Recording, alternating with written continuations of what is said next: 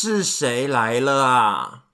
娘娘来了，娘娘来了，娘娘来了。我是张杰克，杰克娘娘在这里跟大家请安。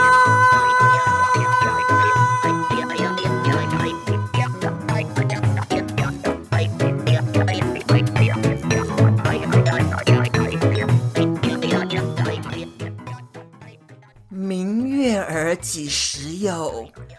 把酒问青天。娘娘呢，在这里呢，先预祝大家中秋节愉快，好开心！中秋节要到了。那因为呢是中秋节的关系，所以娘娘呢今天呢就免了你们给我行大礼，就不用跟我请安了，好不好？那中秋节呢，你们要干嘛？以台湾的习俗哦，台湾呢中秋节一定要做的事情就是烤肉。那除了烤肉之外呢，还有另外一件事情，就大家很爱吃的月饼。你们呢在吃月饼之前，可不可以呢先看一下月饼那个包装后面的热量表？那个热量真的很可怕哎，一个月饼的热量呢大概是四百卡。那你知道娘娘呢在跑步呢跑一个小时的时候热量消耗是多少吗？大概呢只有三百卡。你看吃一个月饼的热量多高啊！所以你们呢要吃月饼的时候呢，可不可以一个月饼呢切成大概十等份好了？然后呢你就吃那一等份，就一年的中秋节呢就吃一口就好了。不然的话呢，我跟你讲，你吃一大块月饼。你要肥到明年吗？你可不可以节制一点，就吃一小口就好，好不好？拜托你们不要大吃月饼，因为月饼这种东西真的很可怕。到了中秋节的时候呢，秋意正浓，但是呢，南半球呢会越来越热哦。越来越热的时候呢，毒蛇猛兽就会出现。我跟你讲，我真的非常非常非常怕蛇。现在呢，蛇呢已经从冬眠觉醒了，开始出来乱闯了。我跟你讲，我连说到蛇这个字，我就会害怕。就我有一天呢、在慢跑的时候呢，我就亲眼看到一条蛇呢，在我面前滑个滑了过去，然后呢，我就当场大叫，然后呢，就疯狂的跳跃哦，别人还以为我在跳 hip hop 呢。如果呢，你们今年中秋节呢要在户外烤肉的话，请你们烤完肉之后呢，也把垃圾呢清干净，然后一并的带走，不要让嫦娥姐姐呢笑我们非常的脏哦。同时呢，我也希望嫦娥姐姐呢可以听到我的祷告，我希望嫦娥姐姐呢可以帮助我们呢，让疫情赶快消失。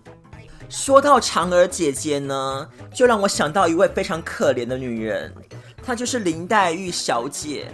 为什么是林黛玉小姐呢？因为林黛玉呢，她在她最后一个生日的时候，她把自己打扮成嫦娥的样子。她觉得她的命运呢，跟嫦娥很像。当初呢，误入了人间，最后因为呢偷吃了仙丹而飞上了月亮。没有一个很好的结局，也呼应了她呢不能够嫁给宝玉，然后她就在她生日之后吐血而死，留下一个非常美丽的结局。如果呢林黛玉小姐这辈子呢投胎转世的话，又三生有幸听到我的节目，她可以呢来上我 Dr. Love 的单元。好像呢有那么一点点给她岔题了，拍谢拍谢。今天的节目内容呢，会以我分享我跟麦克的小旅行为主。那我也会掺杂一点点呢娘娘的观点啦。反正呢，疫情之下呢，你们也不能出国出去玩，对不对？所以呢，就把你们的耳朵借给我，娘娘呢带着你们一起去旅行吧。你看我多会主持，连带着耳朵去旅行这种话呢，我都讲得出来，真的是非常的会主持。我喜欢说话聊天，我喜欢在我的频道里面倒是非。我是娘娘张杰克。就刚刚中午的时候呢，我跟麦克先生呢，我们去了四天三夜的小旅行。我们刚才回来而已啦。当然呢，感觉上呢非常非常非常的充实。那等一下呢，我再跟你们分享呢一些旅行的内容。那先聊聊我的猫好了。为什么要聊我的猫呢？因为我我有养一只非常可爱的猫儿，它的名字呢叫做 Picky。我养 Picky 呢，大概有四年多的时间了，就是他他陪我走过很多人生的历程。那 Picky 呢，他跟小孩子一样哦，就需要人家爱啊。然后呢，他也非常喜欢撒娇，也很爱调皮捣蛋。那在还没有认识麦克先生之前呢，就是我出国时候，我必须要找人家来照顾他，因为我我不可能带 Picky 出国去，对不对？所以呢，我之前呢都会叫一个中国的。留学生就在这边的留学生呢，帮我就是照顾 Piky，就是我会把 Piky 呢带去他家，然后呢，嗯、呃，就叫他帮我喂他，然后照顾他，就不要让 Piky 呢就是乱跑这样子。那个时候呢，我去北欧旅行大概六个礼拜，然后再加上呢，我又有回台湾一次，回去两个礼拜，都是这个中国学生帮我顾 Piky 的，所以他人也非常的好，就是他都会拍照片给我看，然后呢，就是喂他养他。但是呢，现在这一位中国留学生呢，他读书读完了，他就回国了。所以我就问麦克说：“诶，那我们做这一次小旅行怎么办？就是 Picky 要怎么办呢？因为我我有去买那个就是呃自动喂食器，然后我就说办 Picky 呢，就是放在家里面，然后就把它关关在一个小房间里面，然后有自动喂食器啊、猫砂啊都准备好，然后呢就把它关在那个小房间里面关四天三夜，怎么样呢？那麦克就说。你为什么要对一只猫这样这么的残忍？万一呢，这个自动喂食器呢，它食物不出来了，或者是发生什么状况的话，我们人不在家里面，那猫对它来讲也非常不公平。就照顾猫呢，也像照顾小孩子一样，就是你要为它负责任。所以呢，麦克说呢，不然就送这只猫呢去住摩铁。我说，猫可以住摩铁吗？然后呢，我真的去 Google 找了一下，我就打那个 Pet Motel，就是宠物的摩铁，真的蛮多家宠物的摩铁。那我就找了一间，就是离我们家蛮近的，然后去那个小旅行的路途当中也蛮顺的一间。然后我就发现，原来澳洲人呢出国去玩的话呢，如果没有找到人家照顾的话，他都会把宠物呢带去宠物的摩铁，然后让别人照顾。所以呢，宠物的磨铁呢也算是一个蛮好的选择。我选的这一家呢，它一天哦，它一天的收费呢是二十五块钱，所以我就给他呃，我就给 Picky 呢订了四天，就是一百块钱。然后呢，再加上呢，就是我的食物呢要求比较好一点，所以呢再多加两块，就是那个罐头的质量比较好一点这样子。你看看。这个毛小孩的命有多好啊！但也是啦，因为当初呢自己说说要养的嘛，所以呢也要对他负起责任呐，因为他也是一个生命，对不对？就有时候呢，我走在路上哦，会看到一些老奶奶，然后他们用那个推车哦，推的是他们的小狗，诶，是帮这只小狗推他们哦，不是帮人哦。那我就想要从就是把 Picky 呢送去坐摩铁的这个行为呢，我我有一个观点呢。就是呢，现在的夫妻好像都不太爱生了，或者呢，他们宁愿养毛小孩也不要生小孩。这个观点呢，我真的有一点蛮有兴趣的。就是在今年二零二零年的时候呢，半岛电视台呢，他有去做一个调查，然后做出一个研究，他说呢，今年哦，在台湾哦。宠物的数量呢，已经超过十五岁以下的儿童数量，是不是蛮夸张的？也就是说呢，现在的年轻人呢，不想生小孩的，我们宁愿养养宠物。啊，怎么会这样子呢？想想看哦，在清朝的时代，一堆娘娘们呢，都抢着要生呢，天天盼望着皇上来侍寝。就是为了呢，可以怀上龙胎。那怎么到了现在二十世二十世二十世纪呢？没有人要生了，是不是时代真的变了？而且台湾的生育率哦，在全球呢可以算是垫底。那怎么没有人要生了？为什么呢？我好奇了。因为呢，亚洲社会不是最爱传宗接代的吗？其实不瞒你说啦，娘娘呢也是经历过这个事情，就是会很多亲戚朋友跟一个三姑六婆们呢都很爱问我说，哎，你什么时候呢要结婚生小孩呀？我跟你讲，三姑六婆最爱问这个问题了。但是呢，我想要请这些三姑六婆堵我的唇，关你屁事啊！就是呢，老娘呢结不结婚生不生，这是老娘的事情呢，就跟你们。一点关系都没有，而且我想问说，可不可以问一些比较有建设性的问题呢？不然就请给我 shut up。就是这些三姑六婆的婆婆妈妈呢，总是让我特别的生气。那问题也来了，为什么现在年轻人呢不想生小孩了？我可不可以分析我自己的几个观点呢？但是我先要说的是，这只是观点而已哦，不代表呢。就是不赞成不生小孩的意思，就是如果你们要生一打的话呢，我也希望你们赶快去生啊，因为呢，生产报国不是吗？而且再说，我们台湾的总统英文姐姐呢，她也是单身啊，而且也没有生小孩，还养两只猫呢，生活也是非常的快乐的。那我先说第一点好了。就是有些人呢，就是真的不爱小孩啊。然后呢，他不爱小孩，长辈呢又说你赶快生，赶快生，会造成他们很多的压力耶。而且无形当中呢，对这一对夫妻呢，会造成很大的痛苦，而且压力呢会非常非常非常的大。重点是。如果呢，这对夫妻呢生完小孩之后，这个小孩真的是蛮可怜的，因为父母亲呢本本来就不爱小孩了，但他们只是为了传宗接代，为了这个三姑六婆交代，然后生了一个小孩，到最后呢会变成一个非常不快乐的家庭。再来第二个观点，两代之间的问题，现在的人呢大多数呢都是双薪家庭。像以前那个年代呢，比如说举我妈妈那个例子好了，就是呢，她那个年代呢，算是农业社会的传统的年代，就是男主外女主内。但是现在可不同喽，男女呢是平等的，工作权也是。而且那个年代的时候，房价呢，在台湾呐，几百万呢就可以买一个房子了。现在呢？可是要几千万呢，几千万才可以买到一个房子哦，这价值呢就不一样了。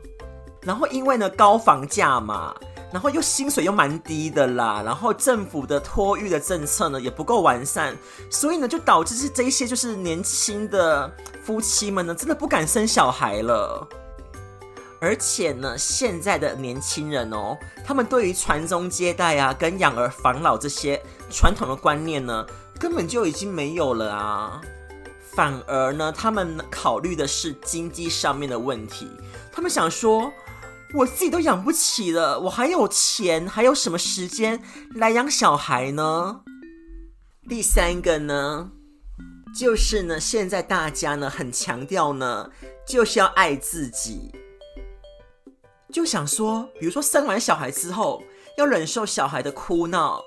然后呢，又要帮小孩子换尿布，或者是呢，在职场上的妈妈呢，可能要请育婴假呢来照顾小孩。然后呢，又想说，哎呦，我育婴假请完之后，可能又会被离职的风险。还有女生呢，比较在意的是，哦，我生完之后呢，身材会变形哦。哦，我生完之后呢，要照顾小孩，会变成黄脸婆。老公呢，可能会去外遇，找小三，找女人。哦，生完之后呢，可能会有产后忧郁症哦，好好多借口，好多借口，或者是呢，性生活呢会被迫终止，就想到这一些呢，就很多人就不敢生了。第四个观点呢，就是他不想要让自己的小孩受苦啊。你看看哦，现在比如说台湾跟大陆的两岸关系，政党的恶斗，还有呢，现在年轻人就是薪水蛮低的。还有就是以后呢，他们想说哦，机器人呢可能会取代呢大多数的人力呢，可能会找不到工作哦。气候的变迁，还有呢，哎呦，好多抗议哦。再加上呢，现在疫情也不知道什么时候才会结束，很多很多很多的社会问题，比如说呢，未来的年轻人呢，要养好多个老人，在这种高龄的社会之下，还有呢，空屋的问题啊，就导致呢，一些年轻人呢，其实蛮想生小孩的，但是呢，一想到自己的小孩未来呢，要承受这么多的痛苦，就真的也不敢生了耶。然后呢，再加上呢，现在年轻人的压力真的好大好大好大哦。你想生呢，我跟你讲，还真的生不出来耶。或者是呢，过了适婚的年龄呢才结婚，然后女生呢都已经四十好几了，就呢怕呢高龄产妇呢生出来的小孩子呢，生出来的宝宝呢也不健康，所以呢就打消了生小孩的这个念头。第五个观点呢，就是我现在的观点，就是呢，有了毛小孩、养了宠物的年轻人呢，说真的，一大堆耶。就我刚刚说的嘛，不是说很多人呢会拿那个婴儿推车吗？上面推的不是小孩，而是毛小孩。然后呢，下班之后呢，就有什么狗儿子啊，会对着你摇尾巴撒娇，哎呦，好卡哇伊哦。然后呢，现在年轻人呢，他们宁愿当什么猫奴啊、狗奴啊，然后呢，帮那些猫大人呢，每天铲屎哦，当个铲屎官，也不愿意呢，生个小孩子呢，帮他们把屎把尿的换尿布。他们会觉得说呢，养毛小孩真的是好养太多了，因为呢，他们不会顶嘴，不会哭闹，可以自己待在家里面，你也不用找保姆，不用送补习班，不用上学，而且呢，如果你喂他们吃饭的时候呢，他还会摇尾巴跟你示好。你们养一个小孩子呢，叫他下来吃饭呢，我跟你讲，小孩子还会跟你们顶嘴呢，那这样子还要生吗？当然呢，娘娘呢，今天呢也不是说不要生小孩，但是呢，你要生小孩之前呢，你一定要有适度的规划。如果真的要生的话呢，就必须呢要对他们负责任。像我带 Picky 呢去住 motel 一样，就是呢你要有一个责任心啦。那这个呢就是我今天的感触，就是带毛小孩去住摩天。就是有一个感触了，那我们呢先休息一下下好了，下一段呢就真的要来分享呢我这次小旅行的故事喽。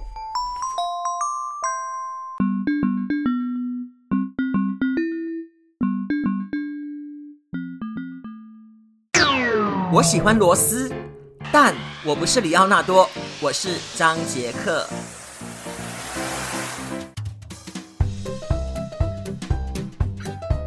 马上呢，来分享呢这一次小旅行的故事。我跟你讲，旅行的时候呢，旅伴真的非常非常的重要，千万呢不可以有猪队友，因为猪队友呢也是蛮可怕的。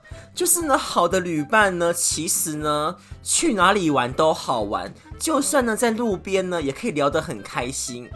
但是呢，有猪队友的话呢，就算你去希腊看世界上最美丽的夕阳，或去日本呢赏樱赏枫，有猪队友在的话呢，一切都会搞砸。因为我自己本身也遇过几个猪队友，非常的可怕。那这一次呢，我跟麦克呢做了小旅行呢，我们选的地点呢，它的英文名字呢叫做 Stanthorpe。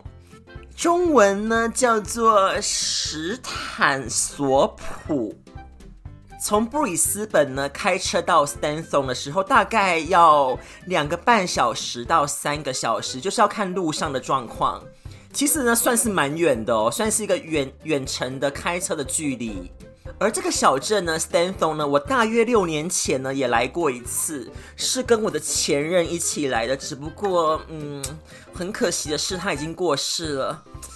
唉，物是人非，事事休。所以呢，再次回到呢，就是这个地方呢，心情上面呢有一点点的澎湃跟激荡啦。那因为呢，Stanthorpe 呢，它算是比较靠近就是昆士兰的内陆。算是呢蛮冷的一个小镇，因为它有些地方的海拔呢是超过一千公尺的，而且呢，它有时候呢，在冬天的时候还会意外的下雪。像去年的时候，冬天就蛮冷的，居然在 Stanson 这个小镇呢，还下起了雪来呢。所以呢，我是想说，哎，虽然现在是春天，可是呢，在内陆呢，应该是蛮冷的。结果我算盘打错了，热得要死。中午的时候呢，太阳超级大，体感温度三十度，我跟你讲。非常非常非常的晒，而且呢，我还带了一大堆冬天的衣服，完全没有带夏天的衣服哦。我还带了什么高领的长袖上衣啊，还有什么羽绒外套，什么鬼的？我我是不是疯了？最后呢，我还赶快去就是当地的 Target 买了两件短裤跟一件短袖的卫生衣，当然呢是买最便宜的，因为不想要花这种冤枉钱。而 Stanson 呢，这个地方呢，其实它盛产的是苹果，所以呢，它有苹果故乡之称。它的镇上呢，就是你要进去这个镇之前呢，你你会看那个很大很大很大苹果的地标。那同时呢，这个地方呢，也吸引了很多来这边 Working Holiday 的背包客。那呢，这里呢，同时呢，也是蛮多酒庄的，它可算是呢昆士兰顶级葡萄酒的产区哦。就是它大大小小呢加一加呢，有超过四十五个酒庄。就是呢，开车的时候呢，都会看到旁边呢有种植的葡萄树。那因为呢，这里呢有大大小小的酒庄嘛，所以呢，这边有品尝葡萄酒的行程呢，可以让呢旅行的人呢做选择。就是呢，你可以上网呢，就是跟他们联络，然后呢，他他们会开那种小型的巴士呢，到你住宿的地方来接你，然后呢，就带你去参观一系列的葡萄酒厂，顺便呢去品酒啊，还有就介绍他们当地的就是葡萄酒这样子。那我们第一天到的时候呢，我们就开车呢到那个小镇的附近绕一绕。那麦克呢就开车去附近的一个水库呢，它叫做 Storm King 水库。那这个水库呢，大约哦十年没有下过丰富的雨水，所以呢，它真的渐渐的在干枯当中。然后呢，它再加上呢，之前的澳洲火烧山非常非常非常严重，除了影响生态之外呢，也导致哦部分地区呢出现干旱的危机，使得当地的水资源呢越来越短缺。而现在呢，每天必须要依靠很多辆卡车从北部六十公里的水库运水来供应当地大约有五千名的居民来使用。因为呢，在这个地方的水库容量呢已经下降到只有百分之十一，所以呢，他们是缺水的非常严重。当地的居民呢，每天呢只能使用八十公升的水。如果使用不节省水的喷头呢，当地的居民哦，他淋浴呢大约只能大概三分钟左右。就我住的 motel，他也是希望呢各位可以节约用水，所以呢在那个淋浴的洗澡间里面呢，他有放一个沙漏。就是呢，你在淋浴的时候呢，你可以把那个沙漏转过来。那这个沙漏呢，它在漏的时间呢，就是三分钟。我跟你讲，我可是有做到哦。因为娘娘呢，之之前在台湾的时候，可是当过兵的呢。我跟好多阿兵哥一起洗过战斗澡，战斗澡呢一次呢也是三分钟。那隔天早上呢，我就跟麦克呢来到了芝拉温国家公园。Girraween National Park，就整个国家公园呢，都是很巨大的花岗岩石组成的。你可以体验到大自然的鬼斧神工，真的非常的壮观。而这个国家公园呢，它其实蛮多步道的。那我跟麦克呢，就选择两条来健走。其中一条呢是蛮热门的，就是呢它可以通往到秃头山顶的一条步道。那很多人呢都会选择这一条步道。那因为呢，呃，现在呢是学校的放假假期嘛，所以很多呢爸爸妈妈呢都会带着小朋友呢一起出来体验大自然。这两条步道呢，来来回回走起来大约是一个半小时，其实蛮轻松的，就是可以一边拍影片，像我就很爱拍影片，然后一边走啊，其实我蛮喜欢这样的感觉。然后你也可以自己带个小点心，比如说呢，你走累了，你就坐在这个呃花岗岩石上面吃。那吃完的时候呢，垃圾呢可是要自行带走，因为呢这个国家公园里面呢没有垃圾桶。而花岗岩石真的是令人赞叹，就想说大自然的力量怎么那么的哇哦！就是呢，这种言语之间呢是没有办法形容的，而且你会顿时觉得我们人类呢其实是真的是小到微不足道，哎，真的就是很赞叹，就是很多石头，很大很大很大的石头堆积起来的一座山这样子，真的是。鬼斧神工，美不胜收，叹为观止。那我们就这样走走走，终于走到了秃头山顶的这一条步道。那这个呢，秃头山顶这条步道呢，因为它台阶呢比较多，然后比较陡峭，所以走起来真的是蛮累的。但是呢，麦可呢表现得 very good 哦，因为他已经快要七十岁了。他呢，一样呢，可以走上去，而且挑战到一半，其实非常非常非常的厉害。当然呢，也是蛮多年纪大的人呢都来走，的确呢是要运动健身呐，这样子呢才可以活得健康。你们说对不对呢？那就走到一半了，麦可呢他就跟我讲说呢，他不继续上去了，所以呢我就自己继续呢上去秃头山上了。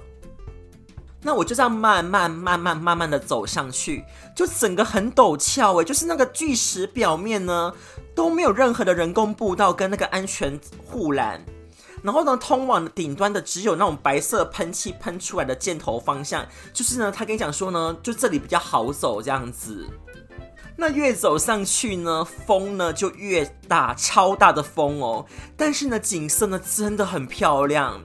就很多呢巨石呢围绕着你，就很像呢你在那个巨石阵当中。那也是因为真的是太陡太陡太陡了，很多人呢在中间呢也不上去，再加上呢我穿的是那种帆布鞋，所以呢我也没有再继续爬上去，因为真的太陡，而且它那个。岩石是很滑的，所以呢，我真的还蛮怕死的。而且呢，旁边呢也是悬崖，风又很吹得很大，又站得不很稳，非常的可怕哦。所以我就没有上去了，我就只好默默的再走下去。那之后呢，我就跟麦克呢，我们两个呢就慢慢的呢走回到我们停车场的地方。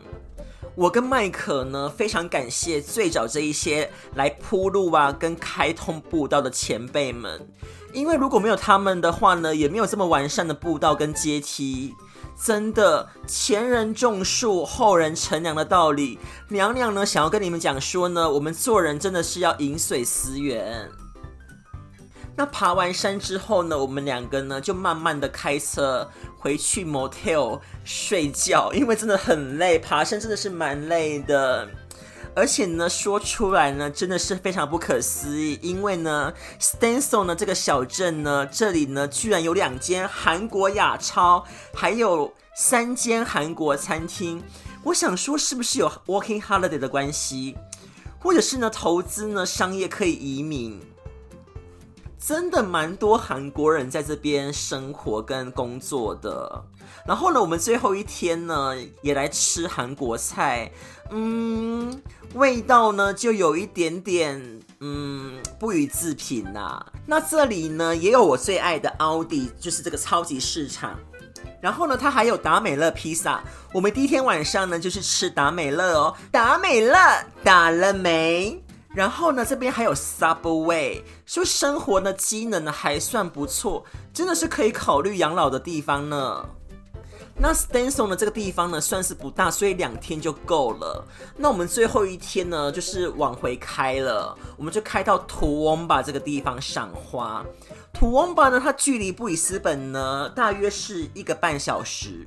然后呢，它每年的春天呢，都有为期一周的花展。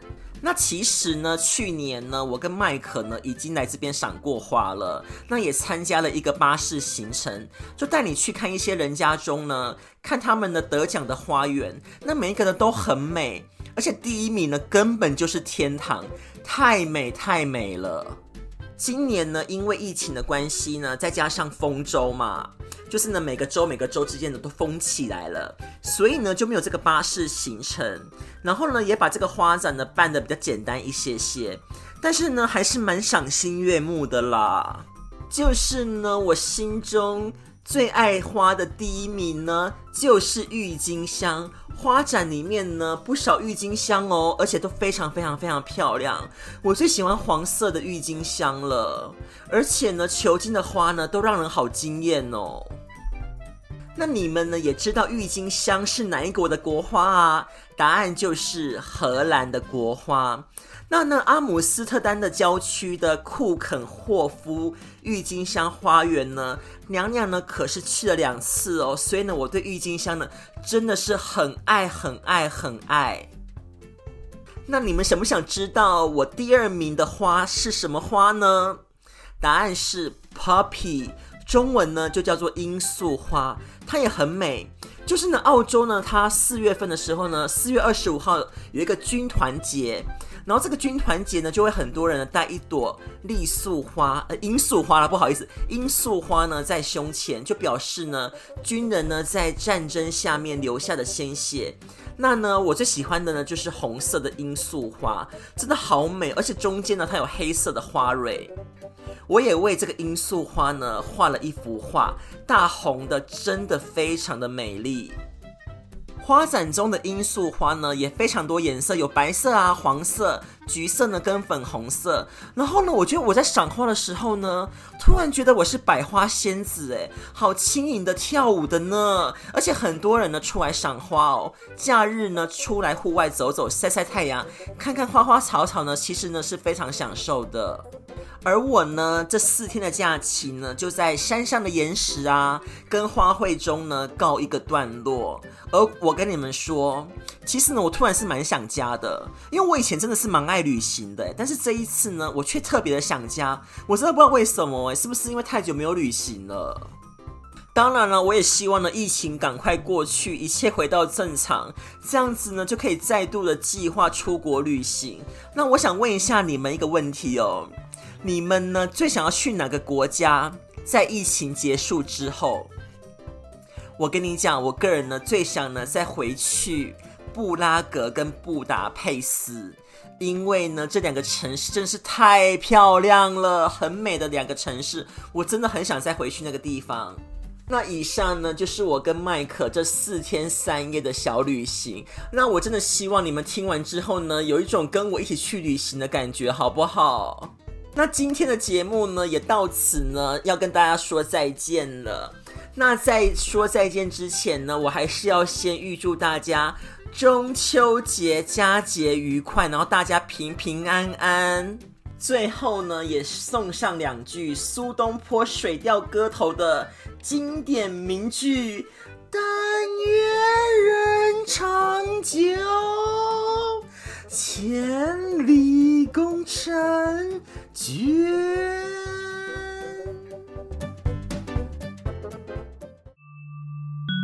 臣妾先行告退。